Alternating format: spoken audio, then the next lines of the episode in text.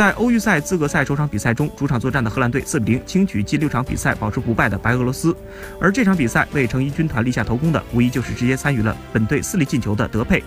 尽管四年前曾加盟曼联，但当时刚满二十一岁的德佩显然还不适应豪门的生活，因此他仅仅在红魔踢了一个半赛季就被清理离队，投奔了法甲豪门里昂。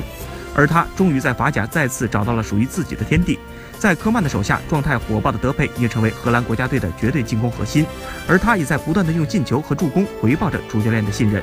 三天后，在主场对阵白俄罗斯世界杯后一直状态不佳的德国队，德佩也已经做好了给日耳曼战车伤口撒盐的准备。